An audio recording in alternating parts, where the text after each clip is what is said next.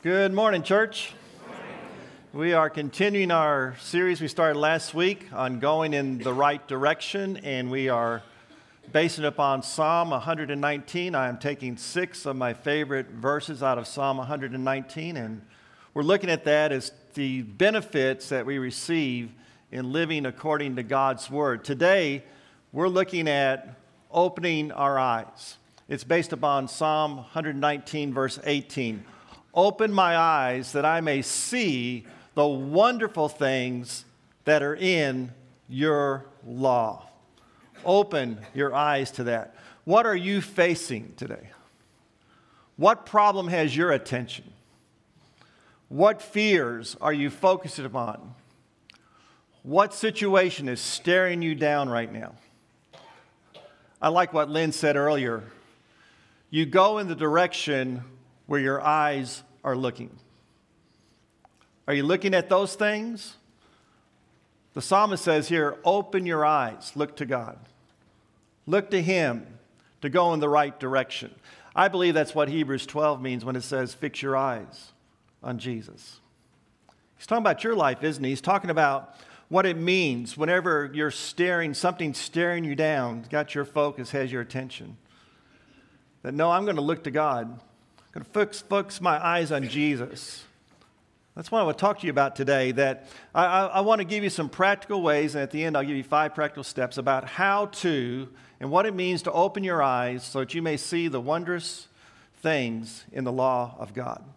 At the close of this lesson, when we sing the song after the lesson, if you want to place membership, be baptized, or have Kim McCumsey, one of our elders, pray with you, uh, make your way to the front bench and he'll meet with you when we sing that song. We'd love for you to respond to the Lord's invitation today. But I, I look at this phrase, open my eyes, that I may see wonderful things in your law. And the first thing I see here is a prayer, don't you? Open my eyes. Open my eyes to the wonderful things. Now, it sounds a little bit funny when I say open my eyes and I'm talking about prayer. Because from very little on, you're told to do what with your eyes when you pray? Close your eyes. I never figured out how you knew your kids had their eyes open when you're supposed to keep your eyes closed during prayer, right? so he's not talking here about the idea of a form of prayer. There's many different forms and different ways you can pray. But he's talking about our spiritual and mental perspective. Dear Lord, open my eyes that I may see the wonderful things in your word. Uh, prayer is more than just my list. I, am sorry to confess this to you, but, but sometimes I get in that mode. And it's kind of like my daily life. I'll realize we'll need some things from the grocery store, so I'll make out my list, right? And then I go to the grocery store and buy more than's on the list. But try to stay on that list. And I don't mean to, and I don't mean to treat God this way, but, but too often I feel like I'm just giving Him my list of my most current needs uh, God, here's my list. You go and fulfill those, and thank you, and I'll get back with you the, the next time. I don't know if you struggle with that. But when it talks about opening my eyes, it, it, it's talking to me about prayer. And prayer is more than just giving a, a shopping list to God, it's really about spiritual power and authority that God has for us. The Holy Spirit, who inspires and illuminates and intercedes through the Word is the one who tells us, tells us that when we go to God in prayer, that there's so much spiritual power and authority we receive from that. And Paul tells us that when we're doing that, that we find out that there's more to life than just what meets the eye. We know that, but how often we just kind of live in the physical world. In 1 Corinthians chapter 2, Paul talks about this, beginning in verse 6 through verse 16. I'm not going to read all the verses to you, but just highlight a few of those. What, what does it mean to have my eyes open through prayer, see these wonderful things of the spiritual power of prayer. Well, he says, first of all, when we do this, we get this perspective that we can really begin to search and know the deep things of God. That's wonderful. That there's deeper things to life. There's these deep things, realities of God. In verse 12, he says that we have the perspective that we know the things that God has freely given us, like salvation and love and forgiveness and mercy and grace, and so many other wonderful things that we cannot even begin to mention. in verse 13, he's clear. He says, There's a spiritual reality to the world in which we live. And the Spirit teaches us those words. There's, there is a spiritual discernment about your life. There's God's providence and His, his um, intercession, His intervention, the ways that He comes into our world, that, that we see that, and that there's a spiritual reality to the world in which we live. And Paul says that's why your perspective, verse 16, is that you should have the mind of Christ. See, open my eyes, Lord, that I may see these wondrous things in your law, so that I will have that perspective, the mind of Christ. And as Jesus says, whenever you hear these words of mine, do what with them? Put them into what? Into practice. Put them into prayer, practice. So prayer opens our eyes with a new perspective, to open our eyes to the power that's available to live when we live according to the Word of God. Now, I love this one, this prayer from Paul in Ephesians, the same idea of opening your eyes. Do you, do you see that? I pray that you will have the eyes of your heart, what? Enlightened. To be opened up, in order that you may know the hope to which He's called you, the glorious riches of His inheritance in His holy people, and His incomparably great power for us who believe. Lord, open my eyes to see your hope. Open my eyes to, to keep in front of me the glorious, rich inheritance you have for me. And Lord, let me always remind myself of that unbelievable great power that is released in our faith in you. So I see back to our verse open my eyes that I may see these wonderful things in your law. I see it also in relation to my understanding. There's something to be learned. Open my eyes that I may see wonderful things in your law. When we talk about opening our eyes, we sometimes talk about we've gained a new understanding, right? Oh, my eyes have been what? My, my eyes have been opened. I, I have learned something here. Now, sometimes we use it in the negative. If you're going to take that job, you better walk into that job with your eyes wide open. If you're going to date that person, I'm telling you, you'd better keep your eyes wide open, right? But it's also in the positive. Oh, I've never seen that before. It's been in front of me all this time. I, I, can see it for the first time. My eyes are open to it. It could be from something you've learned, it could be in the sense of, of a skill or experience or whatever, but there is a, a new understanding, there's a new learning. Lord, open my eyes, let me understand what those wonderful things are that's in your word. Give me that understanding. Now, remember, understanding is not the beginning of the process, but it's the end of the process. So, here, here's how it works you have a, a question, all right? And that question comes, you say, Well, I, I need to know something. And so you, you ask, What is it that I need to know? And when you what you need there is what the Bible calls knowledge. So it starts with knowledge. And then when you have the knowledge, you then be asked the question, well, well how do I use this knowledge? How, how do I apply it? How, how am I to use that? That's your wisdom. Wisdom is putting knowledge into practice. And then after a period of time, you then begin to understand oh, that's why I'm supposed to do it that way. That's the reason I do it this way and not that way, because now I understand. I've grown in the process. And I have this understanding. And I learned that through knowledge, that wisdom of how to put it together, and then the why. That's why God wants me to do it this way. That's what he means by the wondrous things in his word. I'm, my eyes are open, so I want to grow in knowledge. I want to grow in that wisdom, how to do it, and the why, the understanding. And that's why in James 1 5 provides the answer for how this starts. So, so if I have these questions in life, what am I to do? I, love this promise from God recorded in James 1 5. It says, If you lack wisdom, do what? Ask God for wisdom. It's never instant. Remember, wisdom, you have to first of all have knowledge, right? Knowledge applied is wisdom, but God points you to His Word where it is. He then gives you the information there, and then you learn how to put that into, into practice. From that wisdom, you gain understanding. That's why If you're in Psalm 119, drop down to verse 32. And I like this. Now, I love the phrasing of this. Notice what he does with those commandments. Are you seeing it? I what? I run. See it? I run in the path of your commands. For you have, here it is, broaden my understanding. My eyes are open. I'm running in this. I'm running in the right direction. I don't have to run away from my problems. I don't have to run away from my fears. I have to run away from my past. No, I can run in the path of the commandments of God. And when I'm running, I'm not stumbling. I'm not afraid. I'm not overwhelmed. I'm running in His word, in His commands, and therefore I'm running with confidence, with assurance. His word is a lamp unto my feet. We'll talk about that more in the upcoming weeks. But I n- learn knowledge and I have wisdom and understanding, and I'm training myself to be equipped in the Word of God, and it causes me to run. And Isaiah tells me that I can run and not grow weary spiritually. Do you believe that? Do you believe it? Say amen.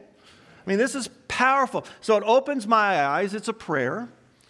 It's also in relation to this idea of, of how it gives me this confidence that's there and understanding.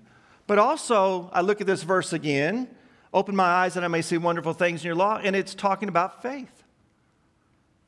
To open my eyes in faith. Faith and the Word of God are always connected, right? Faith comes by hearing God's word. It's always connected. My faith is strengthened in the word of God, and the word of God strengthens my faith. See it? So by faith, I go to God's word, and it strengthens me. And because of that obedience to his word, my faith is now increased. And those things are connected. It's beautiful. This description of faith in Hebrews 11 faith is confidence in what we hope for and the assurance about what we do not see. That's sort of faith. Lord, open my eyes. Let me run by faith, not stumble by sight. Let me have that faith sight. And that faith sight's more than just a PMA, positive mental attitude. It's more than just optimistic spirit. It's grounded and rooted, that vision, in the knowledge that God's promises are true. And Paul said that all the promises of God are true in Christ Jesus. In Christ Jesus. I think about that story of Elisha and his servant. Remember, Elisha and his servant in 2 Kings were in this city. You look at the next slide, and they're in this city, and it's surrounded that night by the enemy.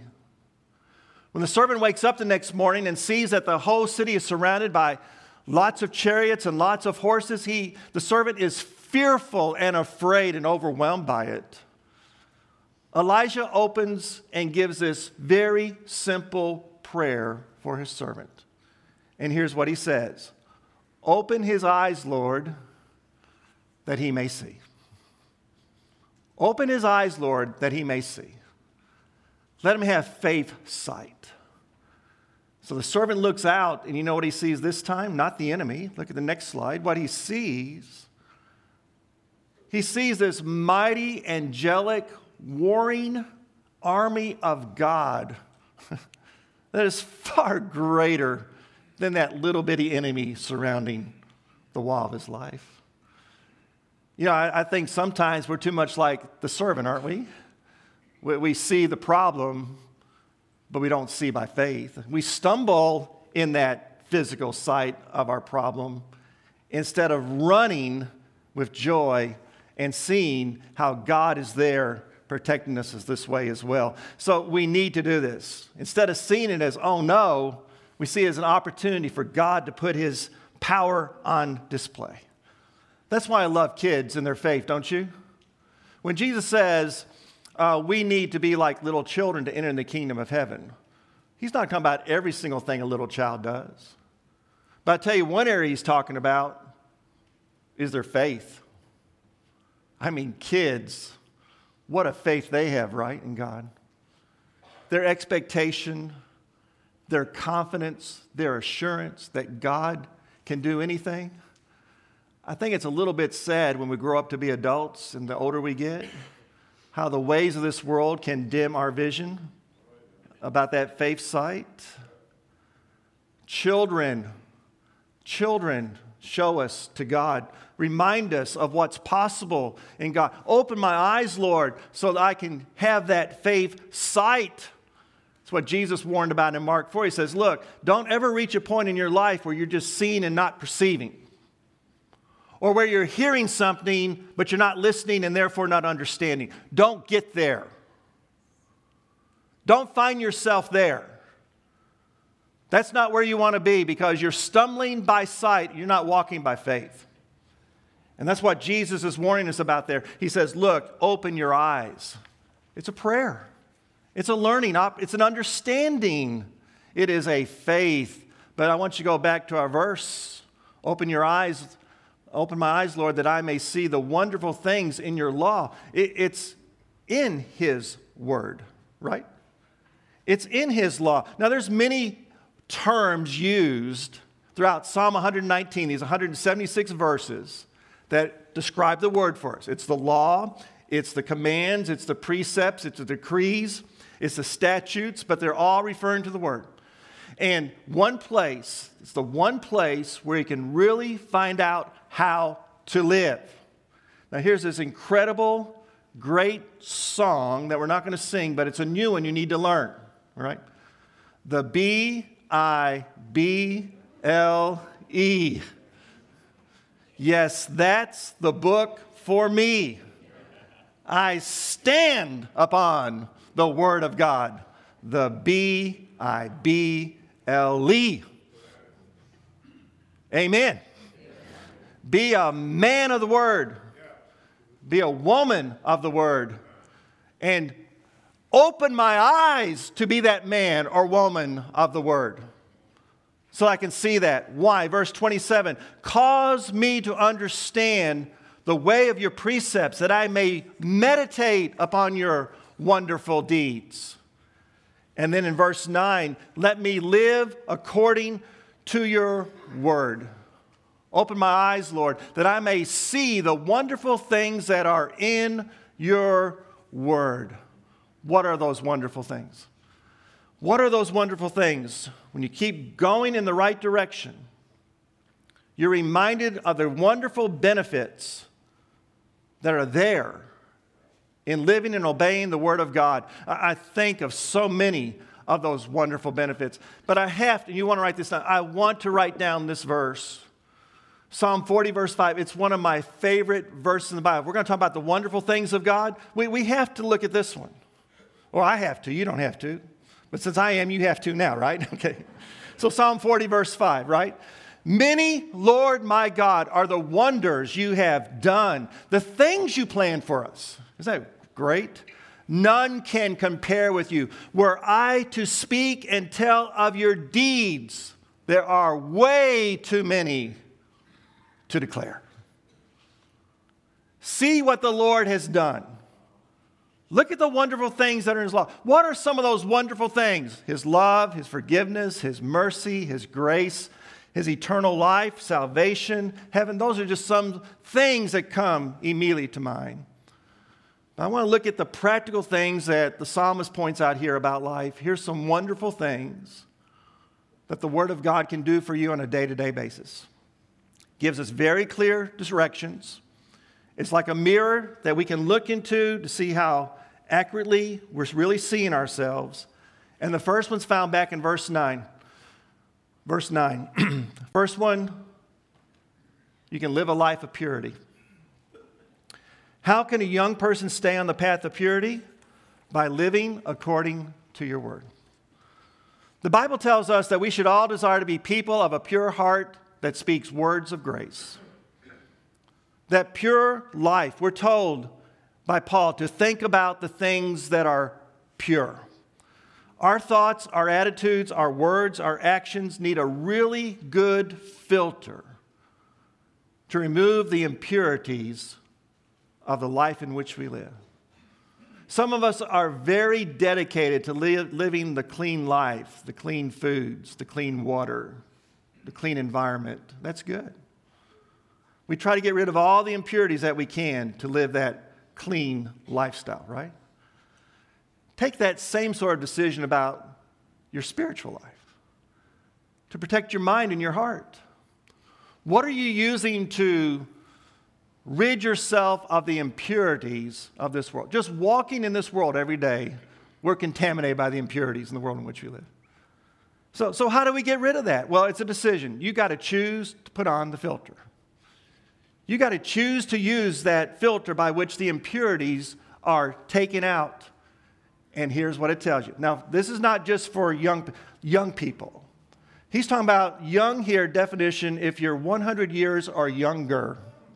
Okay? so anyone over 100 don't have to listen to this point, right? Right? We all face this. We're all in an impure world, impurities everywhere. By living according uh, to the Word of God, we can do these things, the filter that's there. How does He want me to live? How do I filter out these impurities? By obeying His Word. Now, here's the second one. Here's a second wonderful thing from God's Word. Look in verse 11, what you can overcome. I have hidden your Word in my heart that I might not sin against you. I love that phrase, hidden your Word. What does He mean by that? Did you know back then they didn't have safe deposit boxes and banks and places to put your treasures to guard for the most part? So they had to bury them or they had to hide them in a cave or somewhere so no one could find them. The things of value, the things they treasured, they hid, they protected, they safeguarded the best way that they could. And what he's telling us here is to treasure the Word of God, to value the Word of God. Why? Because it will help you overcome temptation. When I hide, when I value your word, when I hide your word in my heart, it will keep me from sinning against you. But the hiding your word is also in the sense of storing up. Squirrels, they collect all sorts of things in little piles and they bury them in a mini little, mini little shadow pit, put leaves over it to store them for the harder times, the winter times, so that they won't run out. They're storing them all over the place. You'll see them working very hard, won't you? Digging those little pits, covering them up these little piles of food. I want to ask you, what, challenge, what temptations challenge you? When it hits you really hard, in those tough times, and you're struggling with it, do you have anything stored up? Or do you find yourself running on empty, running out? See, what the psalmist is saying here, the wonderful, when you see the wonderful things of God, you realize, I can store this up.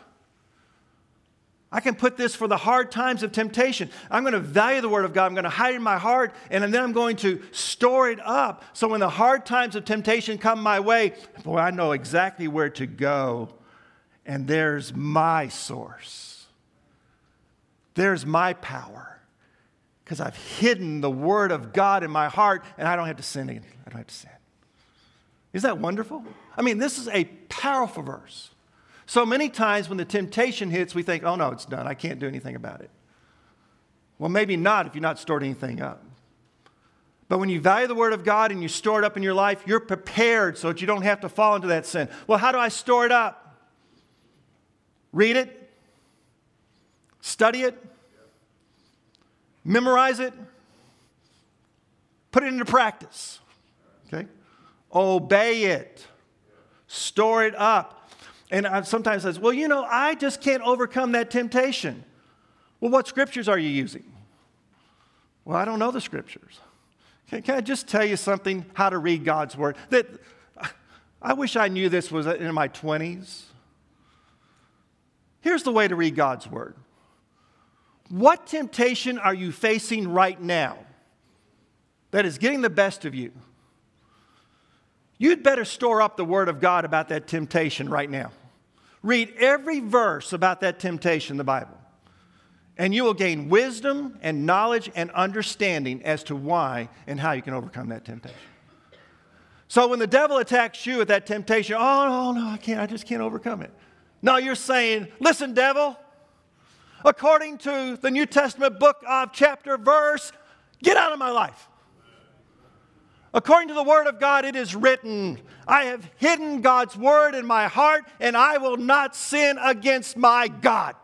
Get out of my life. And guess what? The devil will flee from you because he can't stand up to Scripture. He can stand up to you. And man, he can knock you over in a heartbeat, just like that. But man, when you're behind the Word of God and you've hidden the Word of God in your heart and you're under that power of the Word of God and you're quoting the Bible to the devil, he leaves you. I mean, that's powerful. Amen? I mean, this, this is what he has for us to do these things. And so I see in God's wonderful things in his law of how to be pure, how to overcome temptation. Here's a third one that's available.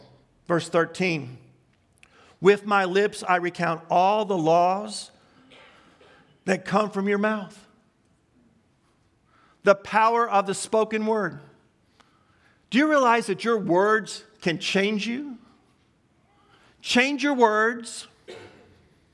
You can change your direction and change your future. The most important conversation you ever have next to God is the conversation you have with yourself.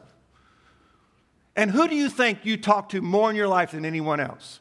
By far, who do you talk to more than anyone else in life? Yourself.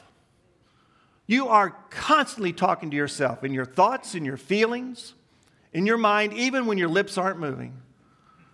So it's so important that we open our eyes to see the wonderful things of God so that we know what God is saying about us and about who we are.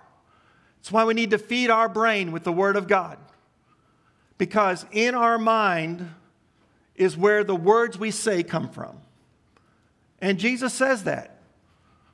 You speak what's on your mind. That's what he says. He only used the word heart. So when we open our eyes to the wonderful things in the Word of God, it changes the way you think and how you speak.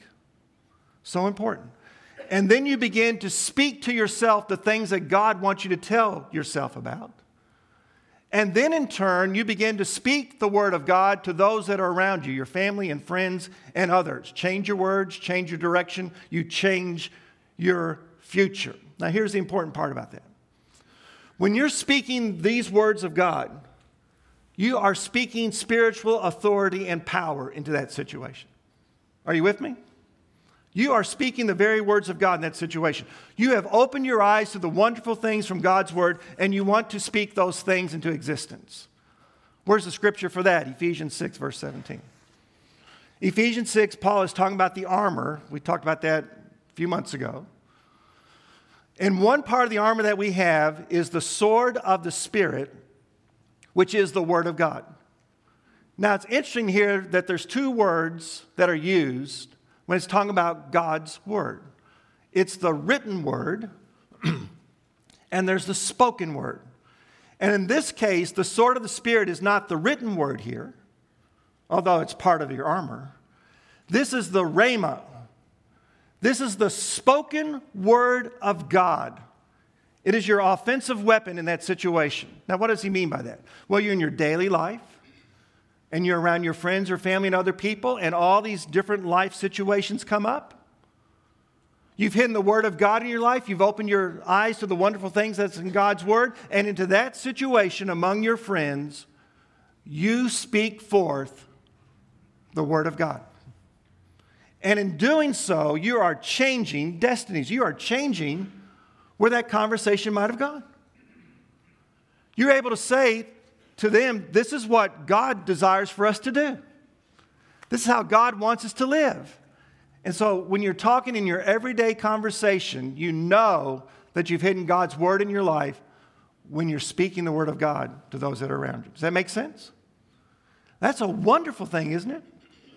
Wonderful thing when you see this, those wonderful things of God, when you have all this, the overcoming temptation, keeping yourself pure, speaking spiritual power and authority into those situations. And then I'll close with this one more. Here it is in verse 14 through 15. It's joy. I rejoice in following your statutes as one rejoices in great riches. I delight in your decrees. I will not neglect your word. See that? Joy. All 176 verses, if you read them, all go back to the same sort of theme to listen, to follow, obey. And when you do that with God's word, it produces this incredible joy. It's what you see as one of the wonderful things in the word of God. No wonder the psalm says here that it brings you greater joy than great riches. So let, us make the decision today. Let's choose to be rich in the wonderful things of God. Will you choose to make that decision? To choose to do that? Open my eyes, Lord, so I walk in the right direction. I want to go in the right direction. So let, let me give you five real quick steps of how to do this. Okay. Number one, open my eyes, Lord. Let me pray that daily. Lord, would you open my eyes that I may see? Number two, every day, Father, let me run by faith and not stumble by sight. Open my eyes so I can see the wonderful things of your law and let it strengthen my faith. Let me obey it. So I want to have greater faith as well. Number three, let me learn something today. Father, give me what I need to know, how I need to do it, and give me the understanding as to why I should obey. Work that process in me. Number four, Lord, give me an opportunity and let me make the opportunity to speak your word into my daily conversation today. And five, would you give me an attitude of joy? Let me learn to rejoice in this. Father, my eyes are fixed on Jesus. I see the wonderful things of your love, your mercy, your grace, your forgiveness, your kindness. I see all these wonderful things in your word. Lord, today, let me keep my eyes fixed on you and let me be rich in grace and love and mercy and purity and forgiveness and power. I today, Lord, want to be walking in the right direction. And if you'll do that, you will find yourself with a great attitude of joy. Amen? Now, you may be here today say, Well, I'm not doing that. I'm going in the wrong direction. I want to remind you, like I will every week in this series, that if you're hearing this lesson, just remember, next slide, it's never too late to start going in the right direction. You can start that right now. Start that right now and make that decision to come to the front as we sing this song.